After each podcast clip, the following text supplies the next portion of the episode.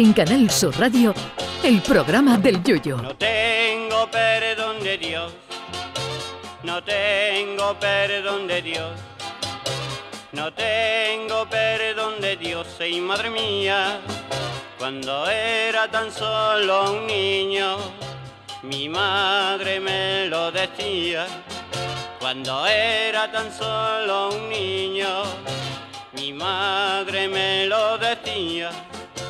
No tengo perdón de Dios, no tengo perdón de Dios, no tengo perdón de Dios.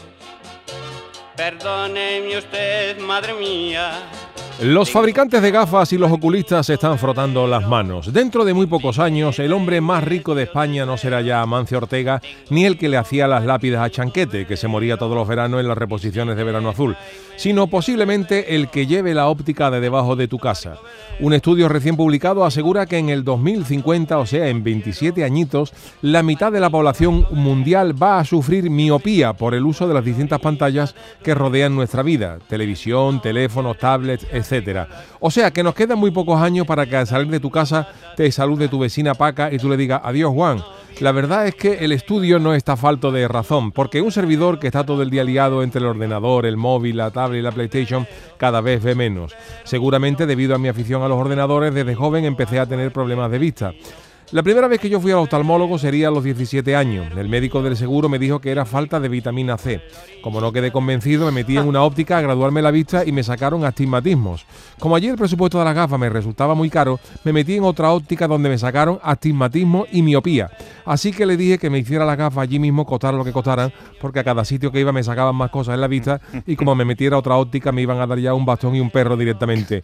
La única vez que un médico me dijo que la visión la tenía perfecta es cuando fui al endocrino y le dije que me veía gordo y me dijo que las gafas ni tocarlas, que la tenía perfectamente graduada porque efectivamente estaba gordo. Pero no se ríen ustedes de las desgracias ajenas porque a este paso todos estamos condenados a ir al oftalmólogo, a mirarnos la vista y cuando nos pregunte qué letras vemos en ese cartel, contestaremos qué cartel, señal inequívoca de que vemos menos que un gato de cayola. Pero a pesar de la problemática con las pantallas digitales y la electrónica, también ayudaría a mejorar la vista, por ejemplo, a que hicieran las letras una mijita más grande en los prospectos de las medicinas, que hay algunos que hasta traen ya una lupa para poder verlos correctamente.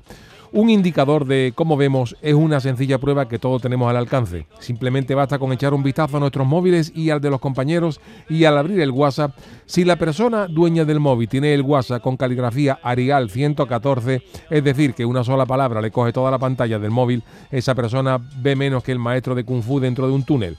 Así que vayamos dejando las pantallitas un poquito de lado porque la cosa se va a poner fea en unos pocos años.